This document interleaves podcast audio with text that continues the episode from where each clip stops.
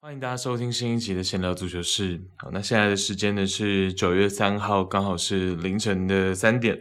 我们来跟大家整理一下，在夏窗，尤其是比较靠近 deadline 的这些转会交易，我们来跟大家做一些重点的整理。好，那当然可能我一个人准备。不会是很全面性的，但就是把可能几个联赛里面呢，可能比较重要，会影响到起码到冬窗以前联赛积分榜板块跟走势的这些交易，跟大家来做一个分享。好，那。呃，聊天的顺序呢，我可能就比较不会这么的按照可能英超啊、发夹这样的顺序，我可能就是按照笔记，然后想到什么、看到什么就聊什么这样。那但是尽量这一集呢，会把我准备好的东西，可能能够八九成的比较完整的跟大家来分享到这样。这是这一集的内容。那首先我们先看到发夹的部分哦，Gouiri Guri 是法国二十二岁的前锋，从尼斯转会到雷恩，两千八百万欧元。哦，那 Guri 的部分呢？他本来的合约是到二零二四年的夏天到期。哦，那这个转会呢，其实也。在这个夏天是比较精确的，就是说本来像是跟皇马，甚至是跟可能尤文图斯有传一些绯闻，可是那个都是比较纯属在辱没的阶段。原因就是因为 g u r i 其实在身价方面，尤其是上赛季的后半段、中后半段比较普通。甚至糟糕一点的表现是有影响到他的身价。哦，前面是冲得非常的快。我们看他上赛季的基础数据，十球九助攻，可是大部分八成都是在赛季的前三分之一就输出出来了。然后后面虽然也是稳定的上场先发，可是表现就没有前面这么亮眼。哦，所以本来尼斯是希望可能争取大概四千万左右起码的一个转会费，而且希望不要内转到自己原本的法甲联赛。可是最终是没有办法。哦，那。相信可能也没有收获到特别好的报价的情况下呢，是两千八百万转会到了雷恩。那雷恩的部分呢，雷恩其实在这个转会窗口结束就关闭的时候呢，他们的收支基本上是平衡的，哦，大概只是多支出了六百万欧元。那雷恩是因为前面已经有出清了几名阵中的主力，而且卖价都还不错，譬如说他们摩洛哥的中后卫 Nayef Aguerd 是三千五百万转会到西汉姆联，哦，只是因为 Aguerd 到了西汉姆联之后呢，是有一些受伤的情况，所以还没有呃登场。那在 Preseason 其实是有上场的。那另外呢，就是可能台湾大家拜仁球迷比较熟悉，尤其是近期比较熟悉，十七岁的法国前锋 Mathys Tel，Mathys Tel，哦，那 Mathys Tel 两千万是转会到拜仁，而且在刚刚不久前。德国杯是成为了拜仁最年轻的进球者哦。其实呃，Matistel，当然这个两千万，其实我觉得拜仁也是非常的值得。我觉得这个钱是花的蛮划算的，虽然是十七岁两千万。但是我觉得拜仁其实是不错的。那当然对雷恩来说呢，有这样子的报价出清也是很合理哦。所以在 Gouiri 加盟之前，他其实已经出清了两位，总共五千五百万，所以他要买 Gouiri 是绰绰有余。那他另外呢，跟尼斯之间等于是有一点双向，他尼斯把 Gouiri 给我，那我也把我原本阵中的主力前锋，法国二十八岁的 Labord。是给到尼斯，所以等于是双方有一点点交易这样子的味道。好，Laborde 现在二十八岁，上赛季是十五球八助攻。那本季前三轮呢，其实他都是有出场，然后在雷恩其实也帮助雷恩在前三轮就进了两球，所以状态是好的。哦，所以这个互换，其实我觉得还需要看后续。因为 Gouiri 确实去年后半段、中后半段下滑的有一点点出乎大家的预料，说下滑就下滑。哦，那另外要提的就是说呢，Gouiri 过去就和现在雷恩的主帅 Bruno Genesio 有合作过，在一七一八赛季在里昂的时期有过短暂的合作。那 Genesio 呢？他其实，在现在执教雷恩嘛，可是他在一九到二一赛季期间，他其实是去到了中国的北京国安。诶，他现在还是回到雷恩了，然后呃，跟这个 Gouiri 又再次合作，这样。所以，因为雷恩这支球队，我上赛季关注的确实也是比较少一点，所以新赛季大家一起来看一下，就是说，诶，那 La Bord 跟 Guerri 这样子的互换，到底尼斯跟雷恩谁比较赚？然后包括我们刚提到的嘛，我们顺手就提到的，呃，一位去到西汉姆联，一位去到拜仁，从雷恩这边出去的主力，在各自联赛表现的怎么样？这是雷恩的部分。好，那另外其他发甲的球队，我觉得比较重点可以跟大家聊的，譬如说像是马赛，马赛在 Deadline 做的引援是把二十五岁的摩洛哥中场 Harit 拉回到哦，买回到马赛。那这也成为了马赛在换帅之后呢，今年夏天第十二笔的引援。哦，Amine Harit 本来之前就有租借到马赛过，那这件事等于是回锅的一个情况。那大家应该也有所耳闻，就是说马赛是换帅的，本来的主帅 Sampoli，之前我也跟大家讲过，大家的战术啊、传控的东西，我其实是觉得是。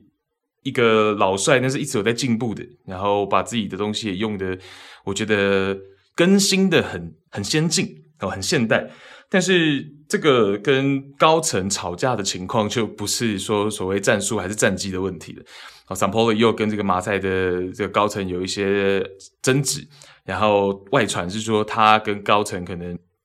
他的引援计划高层并不是很买账，那个时候是说他想要买 Alexis Sanchez，然后高层是回绝他，哎，殊不知，Sampoli 离开了之后，马赛还是把 Alexis Sanchez 给找来，哦，所以这个就很妙，就是说那高层可能就是不愿意说我我一定要吃你硬的，你态度这么差，我为什么一定要听你的？我是可以买，但是我不一定要听你的，或许是这种感觉，哦，那当然。为什么 Sampoli 会想要买 Alexis Sanchez？过去在智利国家队，双方就有合作过，就是他很喜欢的子弟兵嘛。因为 Sanchez 当然过去在智利国家队就是绝对的主力哦，所以 Sampoli 那个时候是执意劝诫高层要帮他做这件事情，高层不愿意哦。那现在呢就下课，然后换成了 Igor。Tudor 来执教马赛，那 Tudor 我们之前也聊过，在聊意甲的时候也聊到嘛，他本来是在尤文 Pirlo 的助教，然后后来去到维罗纳执教边，然后上赛季其实表现是不错的，也有自己的风格，然后现在来到了马赛执教。哦，那我们刚讲嘛。h a r r i t 是今夏第十二笔引援，所以代表说马赛其实在这个夏天是做了蛮多的操作哦。马赛的整个净支出是来到了五千七百七十八万欧元，那总共补了除了我们刚讲的呃三七四以外呢，还有 Veretu，然后 Eric Bailly，包括了法国的国脚 Jonathan Klaus，还有 Tavares。等等的这些比较大家熟知的球员哦，所以马赛其实也是有为了 Igor Tudo 的到来，可能帮他打造一个其实也还是不错的阵容。虽然马赛也离开了非常多的旧臣，但是这一批新球员也不知道能够运用的怎么样。那马赛当然离开了，譬如说 Kamara 去到了阿斯顿维拉，然后包括 Cheikhou Tassar 去到南普顿等等，包括了 Milik。其实 Milik 上赛季在马赛是做的还不错的，但是这边提一句，我自己觉得他对尤文图斯现在的这个 system 帮助可能不会这么大哦，所以对，但是他其实上赛季在马赛如果不是受伤的情况下，其实 Mig 的表现是还可以的，不像是一个很玻璃的一个比赛状态，这个倒是实话。那像是 Kamara 去到阿斯顿维拉，我觉得现在还没有完全的很适应。那其实他在六月的欧国联。法国国家队的时候，Deschamps 其实也给他了一些机会，让他去打到 rotation，甚至是先发。那可能是六号单六号，或者是跟 Tchouaméni 去搭配一个双后腰。但我觉得在国家队，其实卡马拉也还没有把自己的表现拿出来。然后现在在阿斯顿维拉，我觉得他是一个很容易，呃，怎么讲，心态比较会浮动的球员。可能在一些比较大的球队，或者是比较大场面的时候。抗压我可能是会有点怀疑的，因为他在马赛，在可能比较小比赛的时候，在联赛碰到比较弱旅的时候，他的表现是非常稳的，他的传球成功率很高，然后他的防守也是很稳健，战术也都跑得出来。可是你可以看到他在法国国家队的时候，给了他担任主力的机会的时候，包括现在在阿斯顿维拉的初期，我觉得他的表现是比较。没有这么的理想，好，那当然他去阿斯顿维拉，我觉得维拉这个绝对也没问题嘛，因为是一个 free transfer，啊，所以这个肯定也是没有问题。那这是马赛的一个部分，然后也我们也随口提了几句别的 别的球队，现在是别的球队的球员。OK，我看看呃，关于发甲还有哪里可以聊。我们发甲还可以聊一下里尔哦，里尔这边呢，这个转会窗口其实是又在减肥了，七千三百万的净收入，这个是蛮夸张的哦，等于基本上阵容部分没有很大的一个补强。那出清了哪些球员？包括了 Botman，包括了 Onana、Renato Sanchez、Celik 跟这个 Brozovic 哦，等于是把过去我们讲说两年前。那一套的主力阵容呢，清掉了大概三分之二左右。哦，现在阵容当中，前年夺冠的那个里面，还留在现有阵容里面的，大概就剩下三分之一。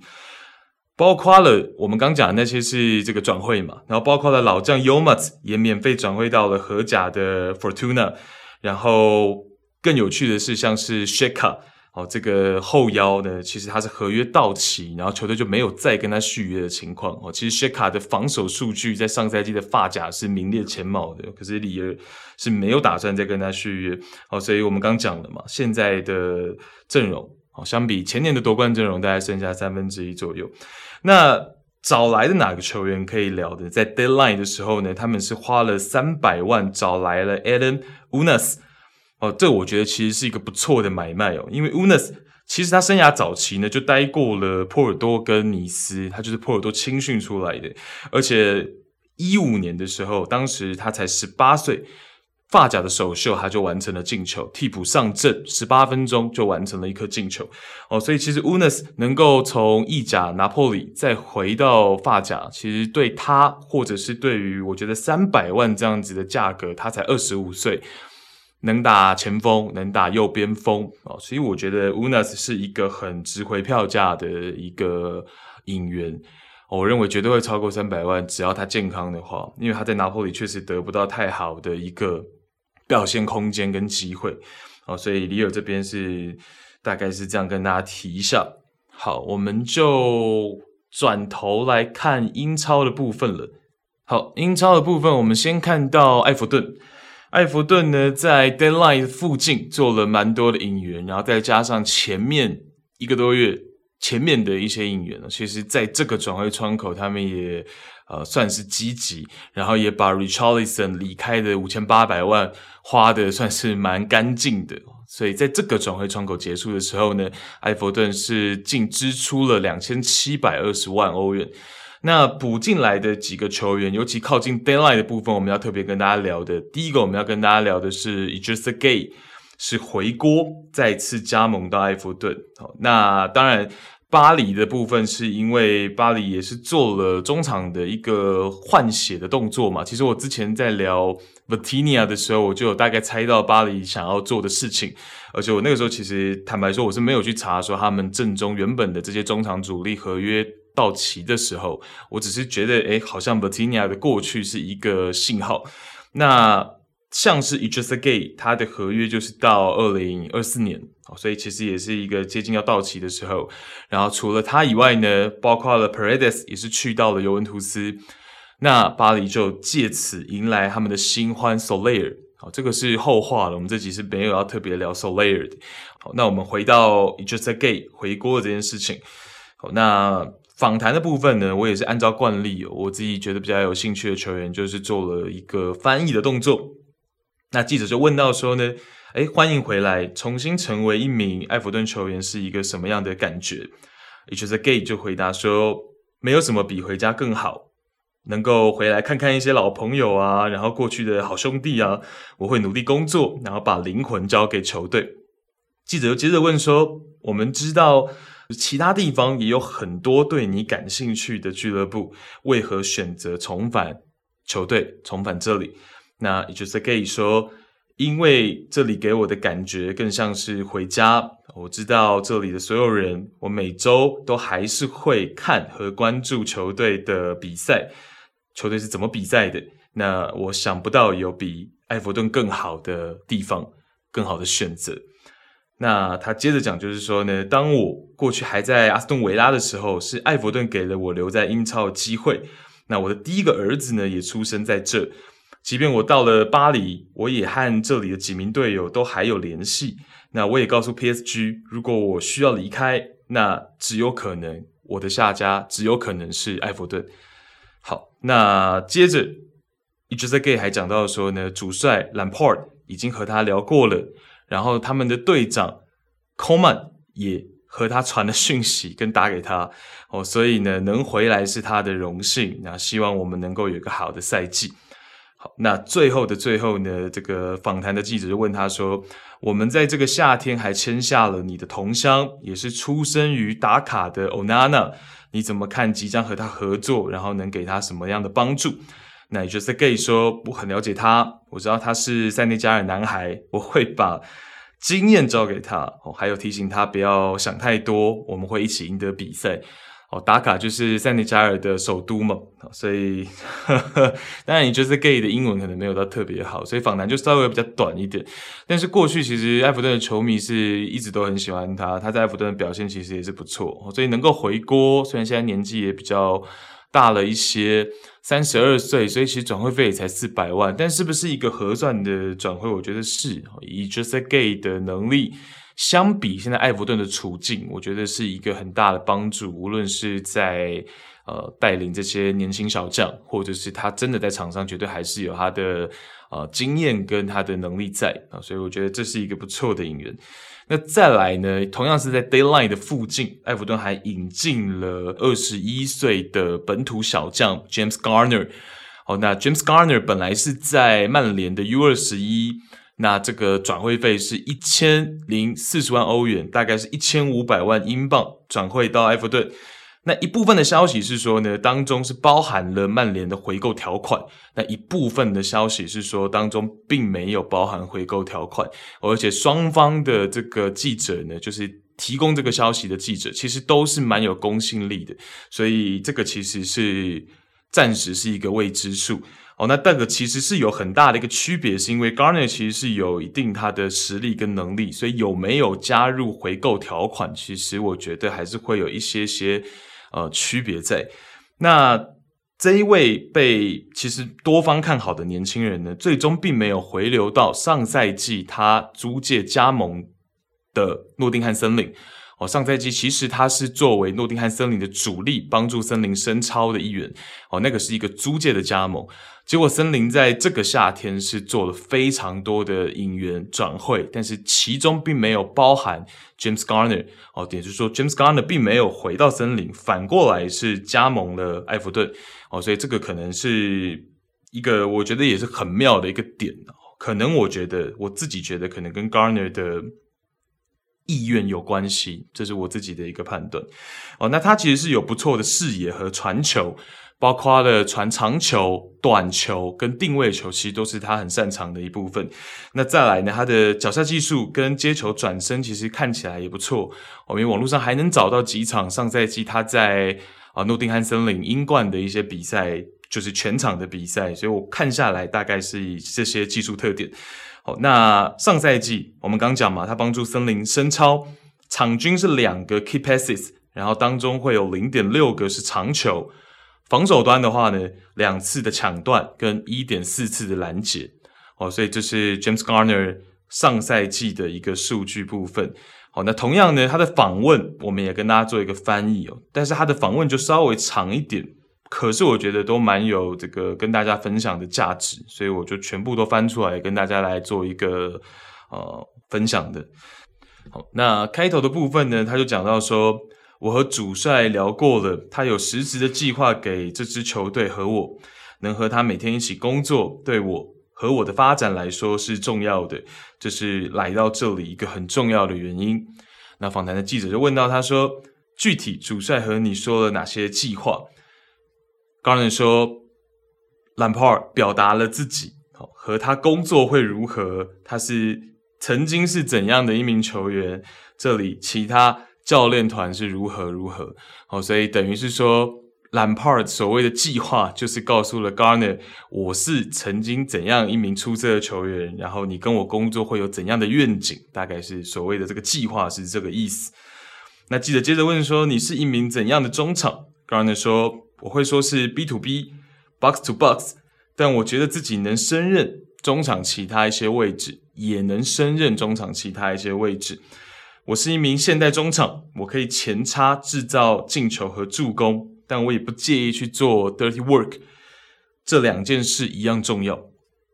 记者接着问他，定位球呢，是不是也是你擅长的事情？Gardner 说：是的，在过去几年，我在这一块下了苦功。去年也通过定位球完成了几次助攻。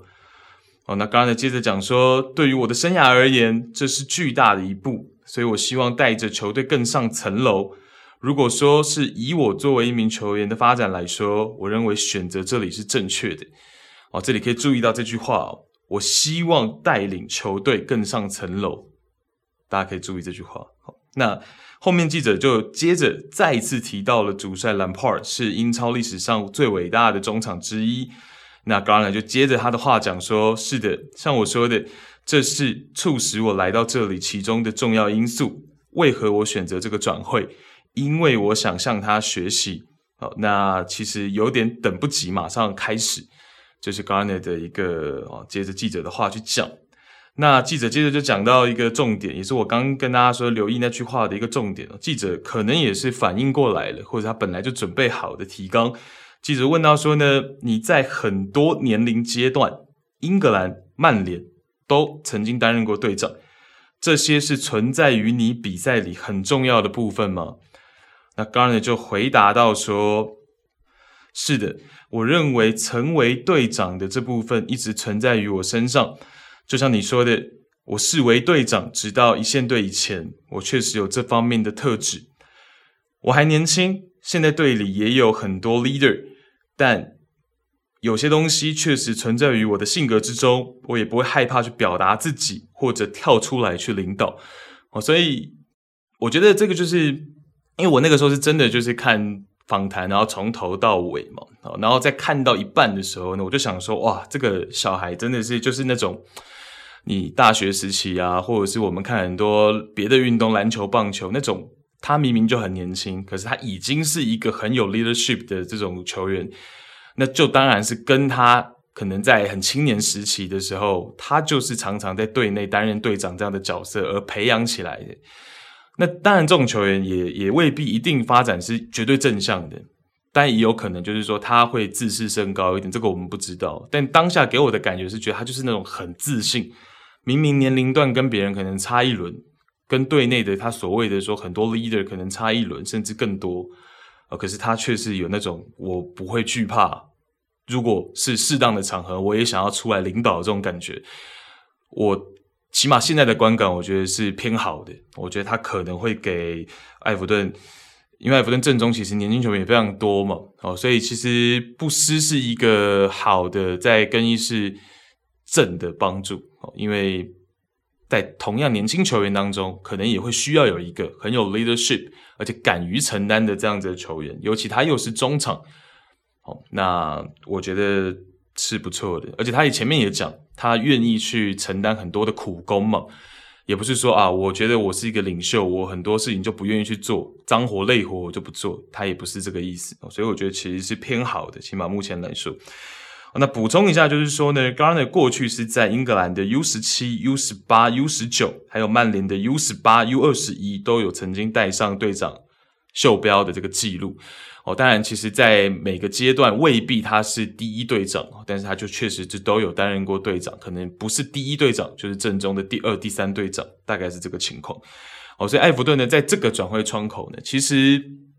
我觉得可能也不是到完美，比如说，如果我们把级数划分成 S 级、A 级、B 级这样子去划分的话呢，我觉得艾弗顿可能是一个 B 加到 A 减这样子的一个程度哦，但是其实也不错了。我们可以稍微数一下艾弗顿在这个转会窗做的一些应援：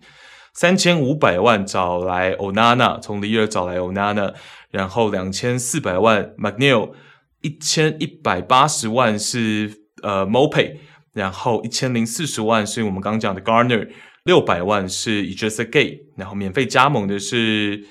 Tarkowski，然后租借加上 Buy Option 的是他们的 Homeboy Corner Cody。哦，那 Cody 就是出生在这个利物浦的嘛，所以他其实就是出生在这个地区，然后作为 homeboy 租借加盟，所以其实我觉得这个转会窗是不错的。包括了 Tarkowski 跟 Cody，其实都是给到埃弗顿这几个赛季一直在中后卫的位置有一些短缺，然后常常会因为谁谁的受伤啊、Mina 的受伤啊等等哦，就会缺兵少将，所以中卫的位置终于是做了一个比较完整的补强。当然。Tarkowski 上赛季其实是我觉得他生涯当中英超的生涯当中的最糟糕的一个赛季。上赛季他确实是有不少的低级失误哦，所以 Tarkowski 的部分我们可以再观察，再观察他的稳定性怎么样。那呃，Conor Coady 呢，兰帕尔已经有去提到，就是说呢，Cody 其实是也很像是那种。本来就在队的领袖这种感觉，他认为他也是有这个能力可以去作为领袖在队内哦，所以 Cody 的部分，那现在录音是星期六凌晨嘛，这个周末英超第六轮呢就会是埃弗顿跟呃利物浦的默西塞德郡德比哦，所以其实就可以再关注一下 Cody 的表现。哦，上赛季其实 Cody 在狼队，然后进埃弗顿球，好像是一个致胜球的时候，记得狼队的主播就非常开心的在喊着说：“啊，出生在你们这里的人进了你们的球。”这样，哦，那像是补进了 New MOPAY 也是必要的一个操作，因为 Calvert-Lewin 躺在伤病名单，也不知道到什么时候才能完整的复出。然后有好的状态，上赛季他就算复出了，其实状态也是非常的一般。哦，所以啊 New MOPAY 在 Brighton 其实已经失去了自己的位置嘛，所以这是一个还蛮合算的一个买卖。哦，那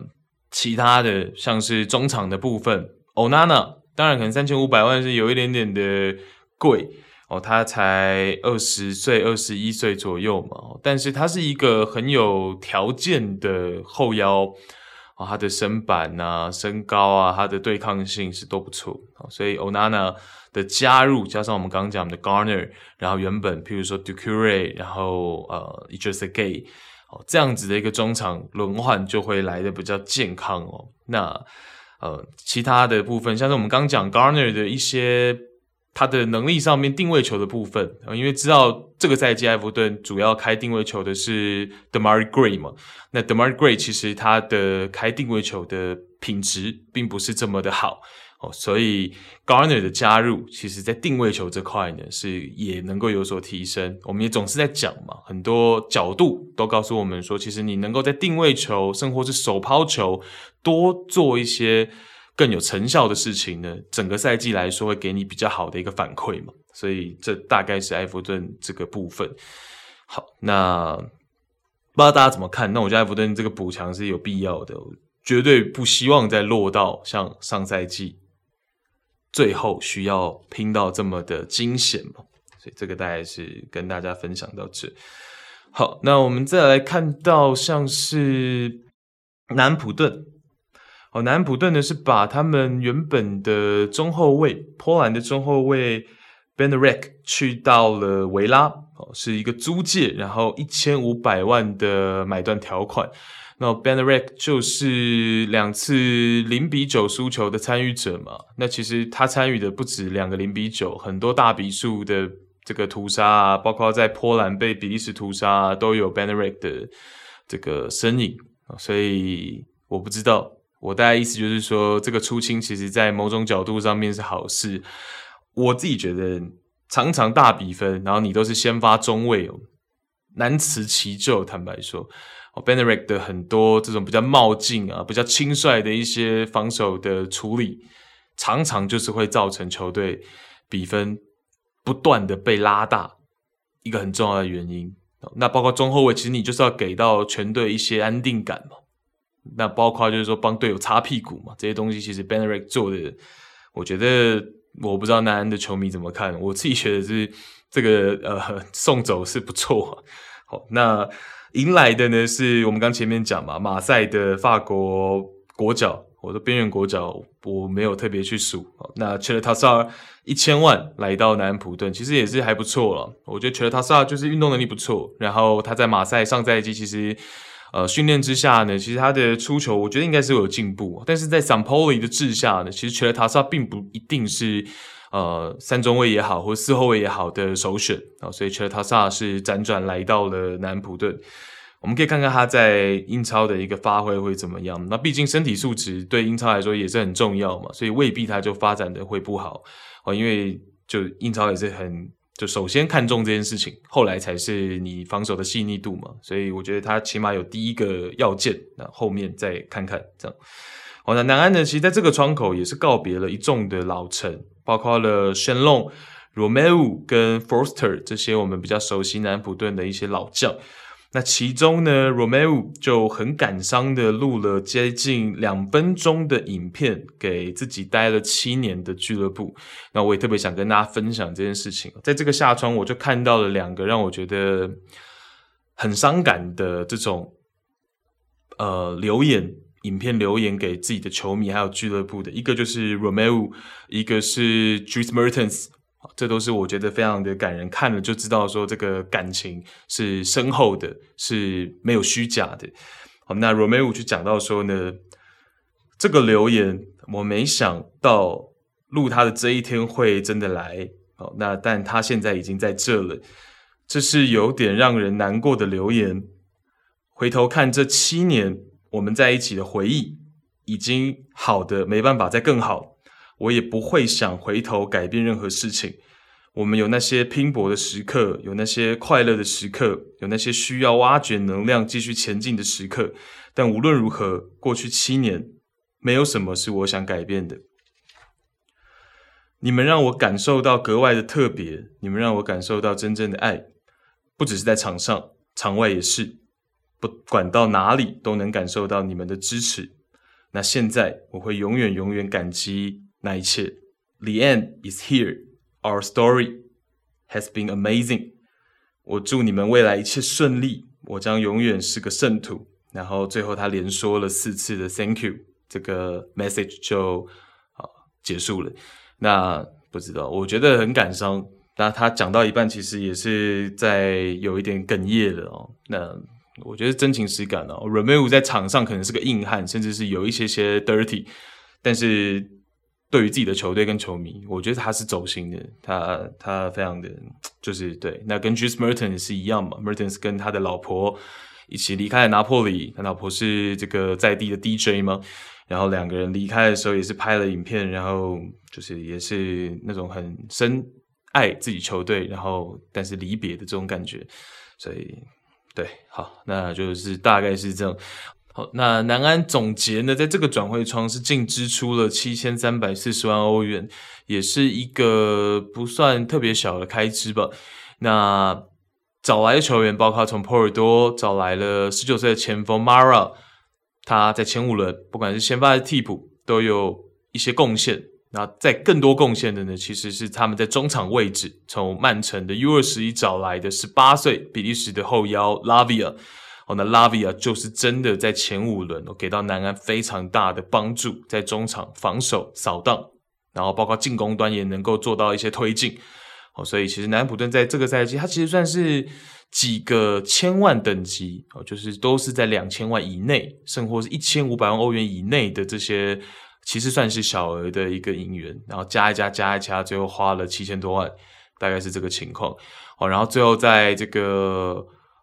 边路的部分哦，打边后卫的一个部分呢，是找来了 Maitland Niles，上赛季在罗马租借在罗马，然后身份证本来是阿森纳的这个 Maitland Niles 是再一次租借加盟到了南安普顿啊。其实 Maitland Niles 现在也是才二十五岁啊，所以大概的情况是这样，就是南安普顿的部分。好，那再来呢？再来还可以看到哪里？呃。这次的部分我们聊的比较多了嘛，这次这个转会窗的净支出是达到了一亿三千一百一十五万，这个其实也是一个大手笔了嘛。那 Harry Kane 的一个续约情况呢，我觉得可能他也还在犹豫吧。那球队也是开绿灯嘛，你就犹豫，因为球队我觉得这个是好的一个信号啊，就是说你不急着卖走他，代表你也有自信心，靠着主帅，靠着成绩。哦，靠着实力来留下他嘛。所以我一直都，我个人一直觉得，如果你补了这么多周边的球员，但是你 Hurricane 却走了，那你干脆不要补。对，讲最实话就是这样，因为热刺的体系、孔蒂的体系。它其实就是个非常简单的一个防守反击。我是说，在进攻方面，其实阵地战确实是没有太多的琢磨，到目前为止。所以大家看到说他进攻有些乏力。可是我个人始终认为，就是说热刺只要能够保持他每一场比赛在三叉戟的一个反击推进上面是能够奏效的、有效率的，就是一个及格线以上的进攻。system 哦，因为就是防守反击，我只要每一次在对手阵地战失败，然后我断下球权之后，能够给到 Harry Kane，Harry Kane 马上就能跟 Kulusevski 跟孙兴敏的两翼齐飞去做一个呼应，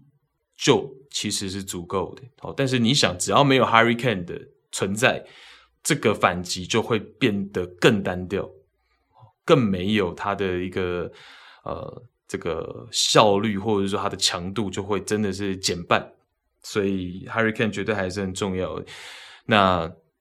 这个就静观其变，对，这个就静观其变。那其他的那些呃转会消息，我们之前也都大概跟大家讲过了嘛，所以就不再额外的去提了。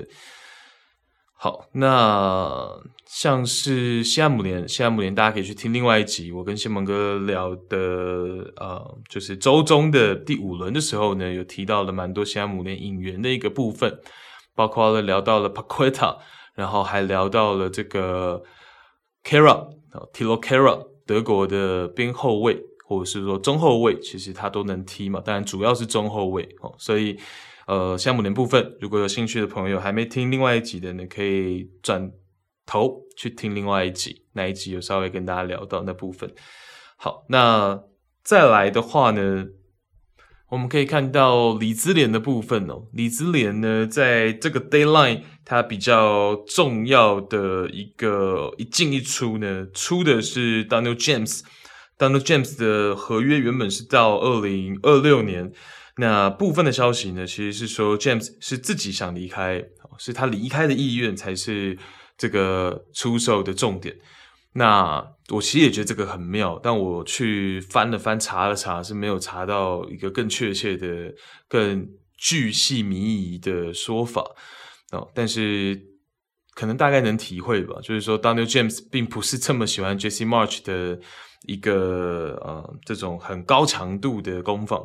但其实也蛮意外的是，Daniel James，第一个他本来之前在就上赛季在里兹联贝尔萨时期的时候，他应该也是挺适应的。再来是这赛季，其实我们看到他在 Jesse March 上下他的一个防守积极态度，也是感觉很适应的。但是最终却传出这样的一个消息，其实我觉得也是很妙。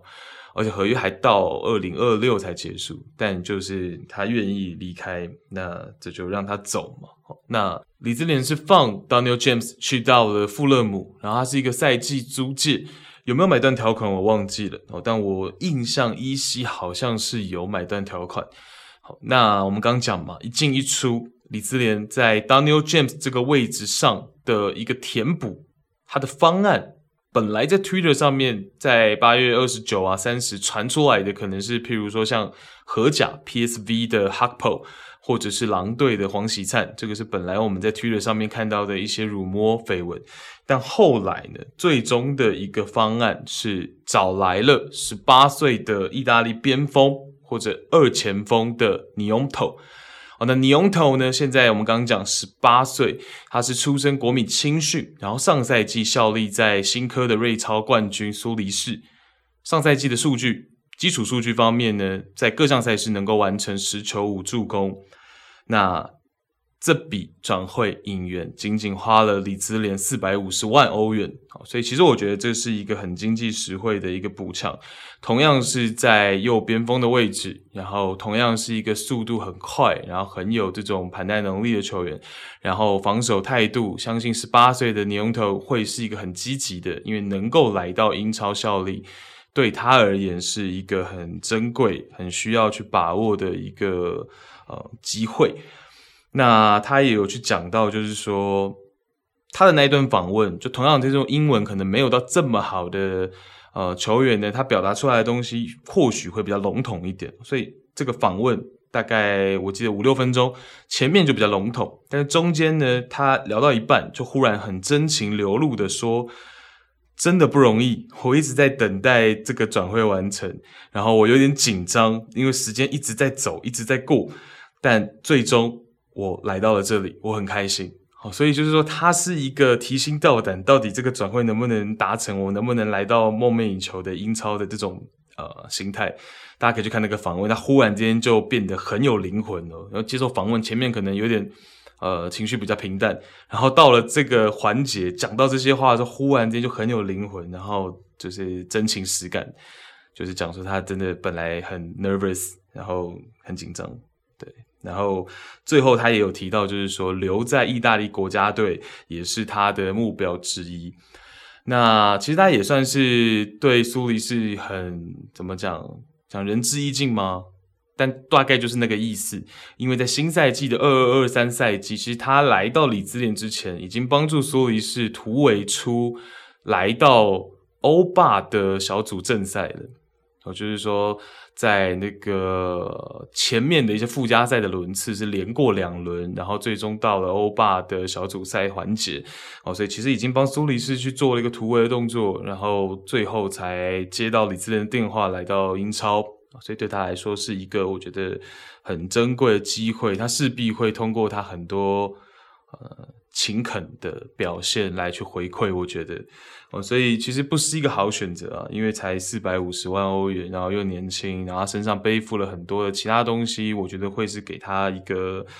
小小的压力也好，或者是他一个动力也好。譬如说那个时候记者在问他的时候，就讲到说，你现在基本上就是代表意大利的一个新时代、新世代来到英超，所以。等等的一些角度，我觉得相信这个牛头会给我们一些惊喜的。或许我期待是会有一些惊喜。这个我们之后看比赛再来去做一些反馈嘛。好，那再来呢是聊到像是大家最关注的切尔西。马切尔西的部分呢有进有出，然后很多都是在 deadline 的前面去紧急给它完成的哦。我们可以。一直不断的去讲，就是说切尔西确实在这个转会窗口有一些卡顿。那卡顿的原因呢，就是可能原本自己的 target、自己的 plan A、plan B 它没有完成，可能被别人拦糊了。那自己就要不断的去寻找呃新的一个目标，引援的一个目标，然后就会变成说不断的往后去延。那阵容呢，始终前五轮也没有到一个很满意，然后很完整。然后你看，现在新援才来，磨合就会比较慢。那譬如说像是曼城，曼城其实在这个引援，你说动作大不大？以整个夏窗来说，曼城的动作也是不小的，但是他的大部分动作都早早的完成了，所以他的新赛季就会变得比较顺遂。当然，这个曼城实力本来就比较好，但我就现在想到的是这种例子了。那呃，切尔西就反过来嘛，他变成说是在 deadline 之前才赶快的把一些位置紧急的去做一些填补填充，那后面可能还需要花个一两周的时间，让这些新球员呢可以马上融入到球队，所以这都是因为影响到这个赛季成绩的一些呃，我觉得因素吧。哦，那切尔西的部分呢，我们先讲离开的球员吧，离开的球员像是巴舒瓦伊。这个很有趣哦，本来巴舒瓦伊是已经要租借加盟到诺丁汉森林，结果最后说是切尔西没有及时的送交文件，导致巴舒瓦伊需要辗转加盟到土超的费内巴切哦，所以这个也是很妙。本来那个时候在推特大家讲说，哦，巴舒瓦伊要在加盟森林的，然后成为森林的第几个引援呢？第第二十个引援，第十九个引援，结果没有送交文件，这就告吹。那这个差距也太大了吧！本来巴舒瓦伊心里想的是我可以在英超踢球，结果又要回到土超，然后这一次加盟的是费内巴切，所以这个也是很有趣。那再来呢是 Billy Gilmore，Gilmore 是加盟了布莱顿，然后是九百万的永久转会，这个应该是蛮明确的，是完全没有回购的相关条款的。那也是因为呢，切尔西已经有一位租将 Colwill 中后卫 Colwell 是在布莱顿，那所以呢，按照英超的规定，就算想你也没办法再把 Gilmore 租借给布莱顿了，因为已经有一位租将在布莱顿，你就没办法再有第二位租将给布莱顿。变成说 Gilmore 你要的话呢，就是要永久转会给这个布莱顿。对，所以大概是一个这样的情况哦，所以只能是出售。那 Gilmore 九百万呢？其实我觉得 Gilmore 如果你说是一个一千九或者两千万，其实这个就还有讨论空间，因为 Gilmore 确实上赛季在这个呃诺维奇的表现，我觉得是比较平淡无奇，并没有他过去在切尔西有的时候顶替上场就给大家惊喜的这种，其实是有一个落差哦，等于说大家过去在切尔西，他偶尔客串先发的时候。我们讲嘛，他常常是能够拿到所谓的呃 Man of the Match，但是到了这个诺维奇，大家对他期待这么高，结果整季下来，诶，平平的，这个落差其实是有，所以可能才造就了这个九百万吧。而且布莱顿好像提这个转会的这个报价。他提案的时间也是非常的靠近 deadline，所以只能说 Brighton 又很聪明啊，这个九百万他就是一个精打细算，又被他给抓到了。那切尔西可能也就没有 Gilmore 的位置，在前一个礼拜，好像 Gilmore 才好不容易因为伤兵累累，切尔西有一些伤兵的情况进到了一线队，给了他背号，我记得好像是三十三号吧。就是本来在一线队的大名单是没有他的，然后才进来名单，然后有了这个背号，然后结果一个多礼拜不到，deadline 还是离开了，然后去到了布莱顿。哦，对，还有是哈森奥多伊租借到了德甲的勒沃库森，然后恩帕杜租借到了意甲的斯佩齐亚。那这两位就是比较明确，他们是赛季租借，然后并没有给对方买断条款。哦，所以这两位球员呢，在明年的夏天都会回归到切尔西。这个是出清的全部。那引援的部分呢？我们说是几名驰援了，然后因为切尔西确实卡卡的嘛，这个整个转会窗真的是很卡顿。那最终在 deadline 的前面是来了三位驰援。那第一位就是 Fofana，这个基本上本来就非常明确嘛。这个莱斯特城跟他，他跟莱斯特城基本上也是分手分定了，所以八千零四十万欧元来到切尔西。那再来呢是 Zakaria，瑞士的八号球员，八号位的球员。那再来呢是 Aubameyang 跟 Alonso 的一个互换，然后切尔西再添一千两百万或者是一千四百万，因为有两种消息，但其实这个也相去不远啊。所以就是奥巴来到切尔西，然后切尔西把 Alonso 还有一笔资金，一笔现金。给到巴塞罗那啊，所以大概是一个这样子交换的情况。所以在 deadline 之前，切尔西迎来了一名边中卫，迎来了一名八号位，然后迎来了一名前锋。对于切尔西来说呢，我觉得这个是不错，但是也不知道说最满意。如果我们是套用切尔西的一个视角的话，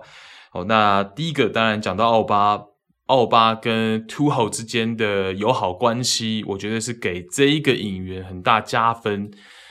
哦，那这个友好关系，其实我觉得是最最最重要的，因为譬如说上赛季奥巴不是跟阿森纳是闹得很僵，闹不和，哦，队长被拔，那记者其实就有问到 Tuchel 嘛。图尔就有去讲到说，他曾经跟奥巴共事，在多特共事，然后在采访中他就讲到说，呃，现在奥巴遇到了麻烦，我为他感到难过。以他过去我认识他的这个水平，还有他积极的性格，这不是他应该面对的问题。我仍然对他很信任，哦，只是我没有参与这个过程，所以我不知道他现在实际的情况，而且我也想对阿森纳表示尊重，所以我不想评判对错，哦，但是。我和奥巴的关系不会因此受影响，就有一天我会找他谈谈的。但是我现在不想打扰他。对我来说呢，他是一个非常重要的球员。我们直到今天的关系都非常亲密紧密。当我们见面的时候，总是非常美好。所以其实去年的这个记者会就让我印象非常非常深刻，就是。其实图赫还是表达了很多嘛，虽然他说他对阿森纳表示尊重，但其实大家可以看到，在那个记者会上面，他其实还是讲了非常多关于他爱徒的话。哦，那奥巴确实跟图赫之前在多特合作关系是非常的顺遂的，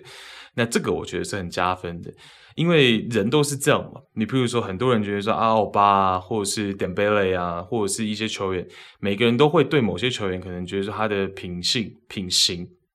会不会其实是不好的？但人其实都是这样，就是说我其实起码我也是这样，就是说我面对不同的人，可能我不是同一个面貌。对，那奥巴或许在秃后这边，秃后就始终认为他是一个非常好的球员，他是一个能够受控，然后能够听我教诲的、听我教导的这样子的一个好的前锋哦，所以这个就我觉得是帮这一笔引援对切尔西来说加分不少。那再来就是我们前面也跟大家聊到嘛，Kai Havertz 在这个赛季前五轮的一个表现哦。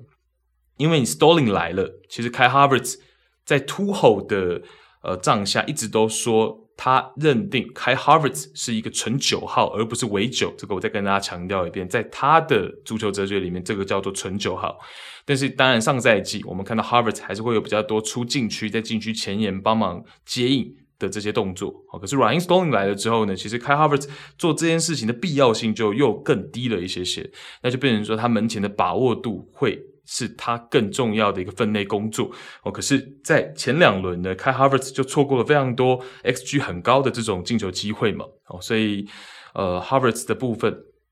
前锋的位置需要去做补强哦。奥巴梅扬会是一个不错的选择，虽然他已经有年纪了，但是他的经验，然后在英超赛场上的一些东西，我觉得对于切尔西来说，不失是一个短时间的方案。啊，有的时候你到了 deadline 的这种时候，必须补强，有什么样的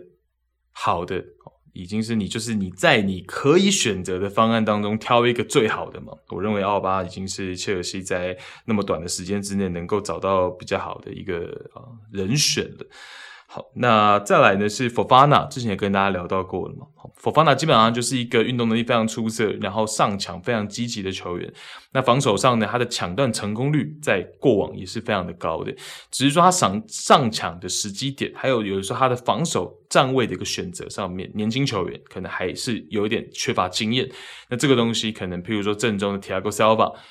就可以去给他比较多的指导啊，因为有时候我运动能力特别好嘛，我就会。稍微纪律性差一点，我可能观察对手站位就会稍微比较轻率一点，我的上抢可能就会过于积极一点，因为我觉得我的运动能力特别好，我能 cover 很多这些东西。可是有的时候，其实你不一定 cover 得来，所以 Fofana 防守的部分基本上它是好的，哦因为运动能力是好的。然后他其实在上赛季的在上赛季，就前前赛季大伤之前哦。那个赛季他的表现基本上在英超来说，尤其是边中卫来说是前五名的。我觉得防守端是前五名的一个水准。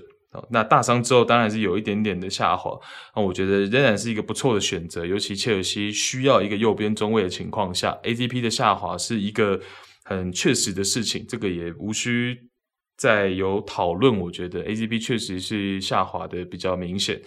哦，那 ACP 可以有他的一个角色身份，但是可能不是在硬仗的时候继续先发打在右边中卫的，这是我个人的一个想法。那呃，切尔西的部分呢，四四二、四二二二都是最近第四轮、第五轮去使用到的阵型，但是我觉得 Fofana 来了之后呢，还是会比较常规的回归到去使用三中卫、五后卫的阵型，我自己的一个看法。那其实你在前面去用这样的四四二、四二二二。也不是不好，你给对手一个信号是说，诶，我真的不一定只会用三中卫五后卫，哦，那给他们一个这样子的感觉嘛，就像是你玩德州扑克，你不能永远都是 bluff，但你也不能永远拿强牌就告诉人家我是强牌，有的时候你给别人的 tell，你需要稍微的伪装一下，那让对手是摸不透你的一个思路跟你的一个方式啊，或者是玩狼人杀也是一样嘛，对，所以。都是一个思路了。我觉得 Tuchel 本来就会用四二二二，那为什么第五轮的时候打南普顿这个四二二二没有很出来，没有表现得很好，层次感没有出来？我觉得就是因为比较没有训练，因为打双前锋开 Harvard 跟 Ryan Stalling 嘛，那在这个。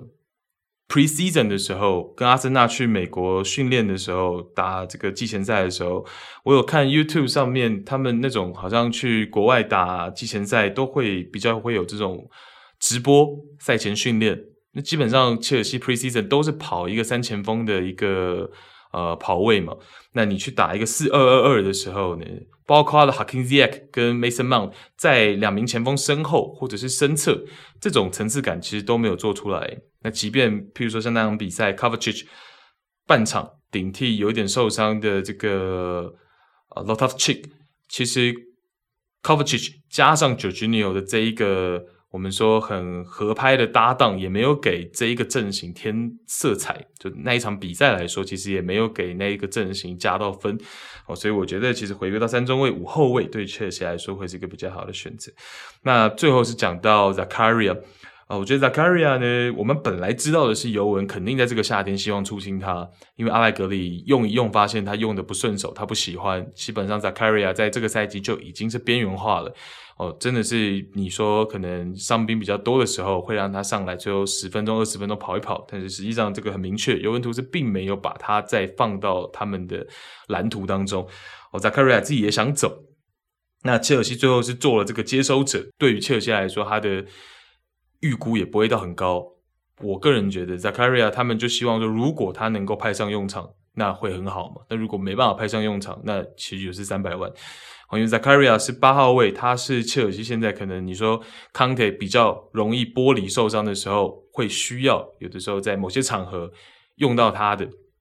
但就很微妙，就是说如果我今天回过来去踢一个三四二一的时候，Zakaria 跟 Jorginho 的搭配，或是 Zakaria 跟 Kovacic 的搭配会多好？这个我觉得。我觉得是一个问号，这个绝对必须要看过比赛才知道。我们现在在这边尬聊是没什么太大意义的。然后包括 Gallagher 在如果是三四一二或者是三四二一的阵型当中，Gallagher 要怎么摆放？这个也是我觉得这个之后可以再去看的。所以。嗯，我觉得蓝军这个赛季他的目标跟方向可能会是一个争四，然后再加上国内杯赛去争取看看有没有机会进决赛，我觉得会是比较实际的。毕竟转会这么卡顿哦，我们就举例曼城嘛，对不对？那其实你卡顿到了第五轮都还没有一个很完整的雏形出来的话，对于主帅也是很难去操作。那。以三中卫五后卫来说，现在切尔西补到了 Fofana 之后呢，是基本上人是够的。比如正中卫有两名，然后右边中卫呢有二到三名球员可以踢，然后左边中卫有 Koulibaly 加上 Cucurella 能够踢哦，然后右边翼卫齐克也能代打嘛，然后左边翼卫还有边丘维，所以基本上是一个刚刚好健康。也没有到很健康，就刚刚好健康的一个人数，我个人觉得是这样。OK，那再来呢？再来呢？我们看一下，呃，利物浦的部分，利物浦最后是引进了 R2 嘛？那这个前一集也跟仙盟哥有去尬聊闲聊到嘛，就是说之前。克洛普其实一直都声称说自己球队不需要中场嘛，但是我在前前一集跟大家聊到那个时候，应该是英超第三轮还是第二轮结束的时候，双后卫之前，反正双后卫之前就有跟大家讲到说，其实利物浦现在一个很大的问题就是说，你不能指望 Mosala always 都是那个金靴嘛，所以中场的球员能够尽量去帮忙创造进球机会，也是一个很重要的一个部分。那这个 Elliot 最近就跳出来了嘛，能够进球，能够传威胁球。R two 的部分呢，R two 其实在上赛季的尤文图斯，大家可能印象不一定是很，就可能会有点模糊吧，会觉得说 R two 可能上赛季是跟 Ramsey 一样，在尤文图斯是完全边缘，完全打冷宫。其实也不是，R2 在尤其是大概三分之二赛季左右的时候，那个时候尤文图斯有一些呃，比如说 McKenny 受伤的情况啊等等的，R2 其实有一段时间打了先发。然后也有一段时间就是固定在 rotation 当中，其实表现的是大概七十分、七十五分哦，并不是到特别的差。他的技术还是在，他的这种脚下技术啊，然后短传的一个稳定性，这是 R2 的一个特色。可他就是一个比较，我觉得偏平稳一点，就是说比较，有时候我们刚讲的嘛，创造进球这一块就会是对于他比较大的一个质疑，他能不能自己。贡献一些比较威胁的远射，传出一些比较有威胁的直塞，这是 R2 在尤文图斯这几个赛季比较没有展现出来的。那 R2 当初是跟这个 p i a n i c 互换嘛，结果最终证明了这两个，嗯，并没有谁特别赚。当然钱的部分可能有，但是就人单换单结果巴萨跟尤文图斯最终也没有谁是真正的获利者嘛，哦，这个是蛮有趣的。好，那最后呢，我们来看一下，呃，像是莱斯特城的部分。莱斯特城呢，在这个转会窗口，他们的净收入是六千四百四十万欧元，那是一个 赚蛮多钱的情况。那他们在 deadline 呢，是引进了二十四岁的比利时中后卫 Woodface，应该是这样念，我直接念英文，然后 Woodface。那这名球员呢，其实他过去在比利时 U 十七、U 十九、U 二十一都曾经戴上过队长袖标。那上赛季他在汉斯呢，发甲的汉斯也是第二队长的哦，所以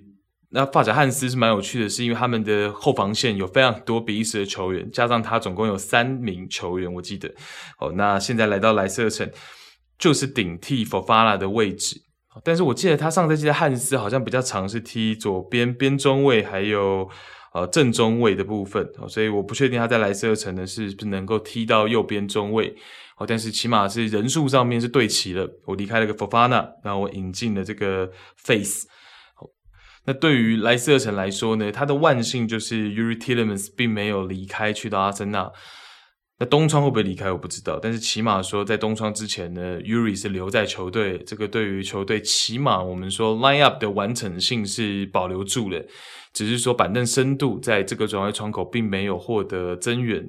所以 Brendan Rogers 或是对于狐狸来说呢，这个窗口过后要怎么样找回自己的状态，然后赶快从降级区给挣脱，这个会是莱斯特城一个比较大的一个。呃，险境现在在一个险境当中哦，但我觉得前面的一个表现比较不出色。第一个是我们之前有聊到过嘛，那前两轮的阵型选择上面是有一些一些比较，我不是这么认同。我们上一集聊英超的时候就讲到了，那后面就用回了自己比较熟悉的四幺四幺阵型。但是还是没有踢出成绩，拿到足够的积分。我觉得很大的原因是因为 Fofana 跟 Uri t i l e m a n s 这种离队的消息，嗯，搞得可能阵中更衣室并不是气氛特别好。我觉得也会有相关。哦，所以既然转会窗口已经关了，Uri 都已经确定留下来了，而且打曼联的时候其实就先发上阵了。那是不是第六轮开始呢？莱斯特城可以步上正轨？这个我们可以看。哦，因为我过去曾经在莱斯特城的一个赞助商那里帮他们写了一个赛季的这个新闻稿，所以我对莱斯特城还是有一点点情感的。希望这个可以赶快振作。那我自己总结，在这个转会窗口，可能比较成功的几支球队，像是曼城，像是 AC 米兰，像是皇马，是我觉得比较成功的。曼城是他甚至在这个转会窗口，最终还是。净赚了两千四十万欧元哦，两千零四十万欧元。那可是他补到了多少好的球员哦，能够帮助他 back to back 的帽子戏法，或者是第一次首发就完成了呃两球一助攻的 Alvarez 哦，所以你就看看说曼城这个太这个真的是很成功的转会窗，对曼城来说。哦，那 AC 米兰同样是很成功，这个转会窗啊，包括了我们已经看到好几场比赛、好几场出色表现的 Ketelaere，比利时二十一岁的前腰，三千两百万欧元嘛。那包括了这个 Aster Franks 是在 Deadline 的附近，十九岁，也是比利时的这个中场，从狼堡加盟。哦，那 Aster Franks。其实他，我觉得是 AC 米兰可能这些中场球员比较没有的类型，比如说 Bennacer 或者是这个 Tonali 都是比较还是偏比较组织型，然后传球能力比较强，哦，然后可能啊、并不是说这么 B to B，但是 Oscar Franks 是一个比较 B to B 的一个中场，然后那你看他上场的时候，就是我要来战斗的这种感觉，所以我觉得对米兰来说呢，是一个。不错的一个补强，然后年纪又很轻嘛，十九岁。那再来就是从巴萨找来了 Dest 的右边后卫的位置，然后是一个赛季租借加上潜在的两千万买断啊。其实我觉得应该是已经这个虽然不是强制性的买断，但是我觉得基本上跟强制性的是没两样的。Dest 二十一岁嘛，那它的价值我觉得两千万差不多没问题啊。那而且合约已经，他这个是潜在就很妙，他说不是强制性的，可是合约好像已经是已经签到二零二七嘛，那不就基本上这个就只是做账而已嘛？我觉得了，对，我没特别研究，但我觉得这个基本上这个没有不买断的理由啊，除非 Dest 表现特别糟糕，哦，所以其实米兰这个赛季我觉得就是啊，你看他的净支出大概是三千五百万左右，可是他补来的球员都是他们非常需要的，那 Dest。比较有趣的是说，他打右边后卫嘛，那来了之后呢，是不是会跟原本米兰的队内队长卡拉布里亚去争一个位置呢？还是 Dest 有可能是要去打到一个右边前卫，跟 Macias 去争一个右边前卫的位置？哦，这个就我我觉得蛮有趣的。哦，那当然 Origi 可能还没有完全的受到呃重用嘛，但是他也从利物浦。免费转会加盟到了米兰，就是米兰这个窗口的呃操作，我觉得也能够打一个 A A 的分数吧，或者说 A 加的分数，应该这样讲。我觉得米兰这个窗口是蛮成功的，补到一些需要的位置。那当然，绝对还是 c a t a l a r a 的那个部分，我觉得他适应的比想象中的还要更好。坦白说，那皇马。皇马其实感觉没做什么嘛，但是光是 Tchouaméni 的一个来，然后 Casemiro 的一个去，其实我觉得对于皇马这个窗口来说呢，就是已经也是一个 A 级分，绝对没问题。对，我不知道大家跟我看法也不一样，因为 Casemiro 的部分呢，其实当然我我完全认同，就是说呃双方最后告别的那个感情，哦，那个彼此之间非常的，就是。也是真情流露的去诉说，然后 Casemiro 也是非常的难过，甚至掉泪，呃，然后皇马也是非常的觉得说珍重道别，然后很可惜没有留下来。我觉得这是真实的，不是虚假的。但是理性层面来说，我相信双方也都知道，就是说，呃，Casemiro 在皇马年纪上来说，然后 Tchouaméni 又来的情况下，其实。是比较些微尴尬的。那卡塞米罗的地位又很重要，你不能轻易的、轻率的去处理。那这个时候，曼联这个买家出现的时候，其实对于皇马来说，在理性的层面上面是一个很好的一个时机点。哦，那和平分手，卡塞米罗也留下一个非常好的一个声望而离开。并不是说什么晚节不保才离开，或是大家就是变得非常决裂，也不是。那有一个不错的报价，然后对卡塞米罗来说，说不定他的人，他的这个呃个人的薪水周薪还能提升。但我没去查了，我觉得猜想可能周薪还能提升。那这个对于卡塞米罗个人来说，也不失是一个不错的一个呃呃，就是你说挑战也好，或者是他在曼联可能。会相比在皇马来的竞争可能更少，因为真的许阿梅尼不是什么凭空而出的小妖，他前两个赛季在法甲都是法甲赛季最佳阵容里面的一员，所以其实他只是比卡门宾加还要晚一点来皇马而已。而且许阿梅尼在六月的欧国联，他已经是法国国家队，我认为非常有机会在世界杯直接踢主力都是有可能的，就算康特跟帕巴都健康，我觉得也是非常有可能的。但是卡门宾加其实在六月并没有进到法国国家队的大名单，可能也有考量，因为卡门宾加的赛季也是非常累嘛。但是卡门宾加去踢了 U 二十一，事实来看就是卡门宾加去踢了 U 二十一，然后小阿梅尼去踢了一线队还是主力，所以其实小阿梅尼只是比卡门宾加晚一点来啊。当然两个人也不是同个位置，卡门宾加本来就是比较偏八号位，小阿梅尼是一个六号位嘛，所以我觉得皇马就是。有时候请神容易送神难嘛，Casemiro 确实是非常非常大的工程。上赛季他的表现也绝对没有问题。我个人不断的在强调他的这些防守的观念细节，其实才是真正帮助皇马拿到欧冠冠军一个很重要、很重要、很重要的一环。但是这个时机点让他离开，我觉得对双方来说都是一个很很棒、很好的一个结局。那也给 Tchouaméni 一个。直接站上先发的一个机会，所以于情于理呢，我觉得皇马这个转会窗口都是一个很好的一个评价。那包括 Rudiger 也来了嘛，那我们也看到在前几轮 Rudiger 也安帅也让他尝试，甚至去打替补上来打右边后卫都来了。哦，所以就是这些活棋在安帅帐下，我觉得我们可以看看安帅是怎么样能够去运用啊。然后。简单的，光是六号位的这个一进一出，然后这个等于直接换血，我觉得皇马就是又往上再升一级。对，大概是一个这样子的一个分享。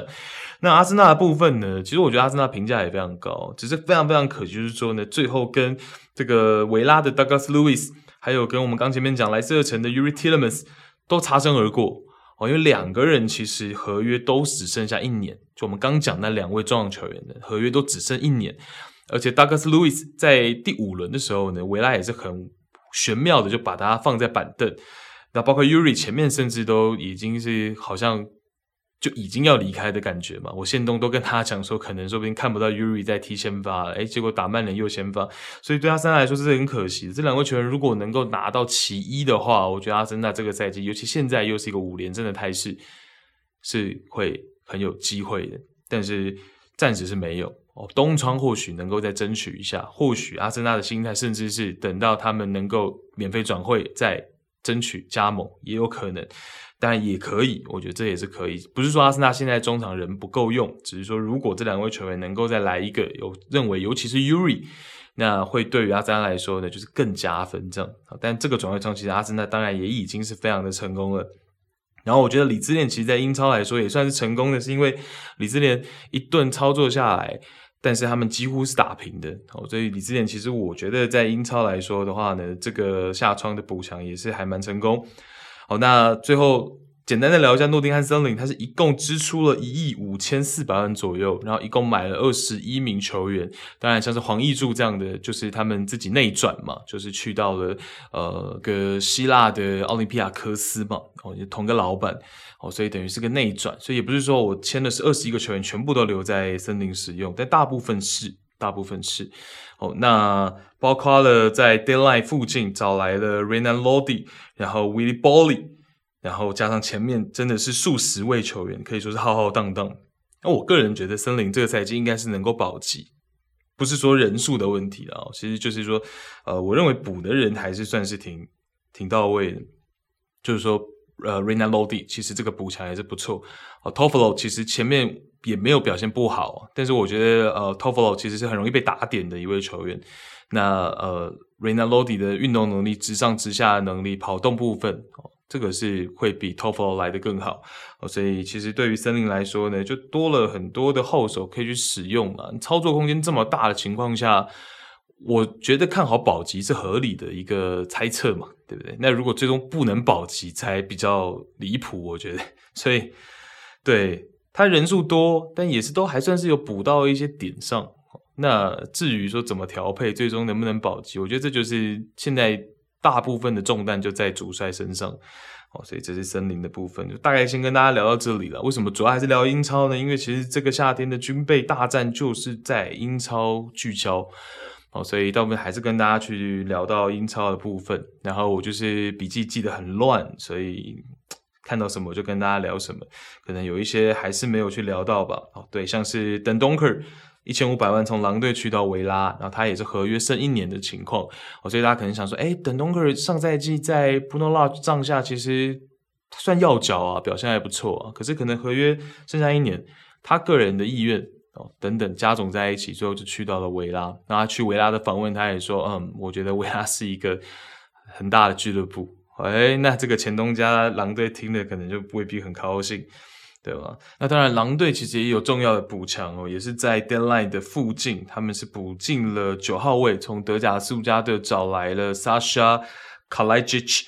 那呃，这个位置其实对于狼队来说是重要的，是因为这两个赛季，包括现在这个前五轮哦，其实 Raul Jimenez 他在门前的这个把握性，他的进球数字都是往下降，而且是跟他大伤之前有一个很大区间的落差。哦，所以找来了，其实在德甲效率非常高，然后左脚右脚都能够去使用，然后头球能力也非常好的高中锋、纯中锋 Sasha Kalajdzic 其实是一个我觉得不错的一个补偿，哦，所以这是呃狼队的部分，最后看到跟大家讲一下。那 Sasha 我也很期待来到英超会怎么样，看起来会是一个非常呃，我觉得又是一个会让大家喜欢的前锋，我自己蛮期待他的。好，那下窗就是这样。那详细的这些球员的开箱啊，还是要通过比赛才能够去跟大家去分享。哦，因为过去我也尝试过嘛，在一些转会的集数里面跟大家聊的时候，去讲非常多的技术分析等等的。可是最后到了比赛，教练怎么使用啊，然后队形等等的，还是会怎么讲？我觉得那个效果，这样子去分析的效果，好像给到大家的感受也不是特别的深刻嘛。所以这一集就比较纯粹的介绍，然后还是加入了最近我很喜欢加入的一些翻译啊、访问的部分。好，然后希望大家能够就是诶觉得这集不错，然后呃整个下窗不知道大家看的怎么样哦，也可以私信跟我们聊。其实有蛮多听众都会私信跟我们聊聊天的，就跟我聊聊天嘛。那我都会尽量回大家，但时间可能不一定，尽量回大家这样。然后谢谢大家收听这一集比较简短一点的内容，希望大家满意。谢谢大家收听。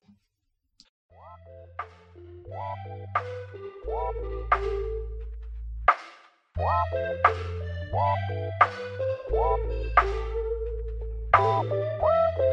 you.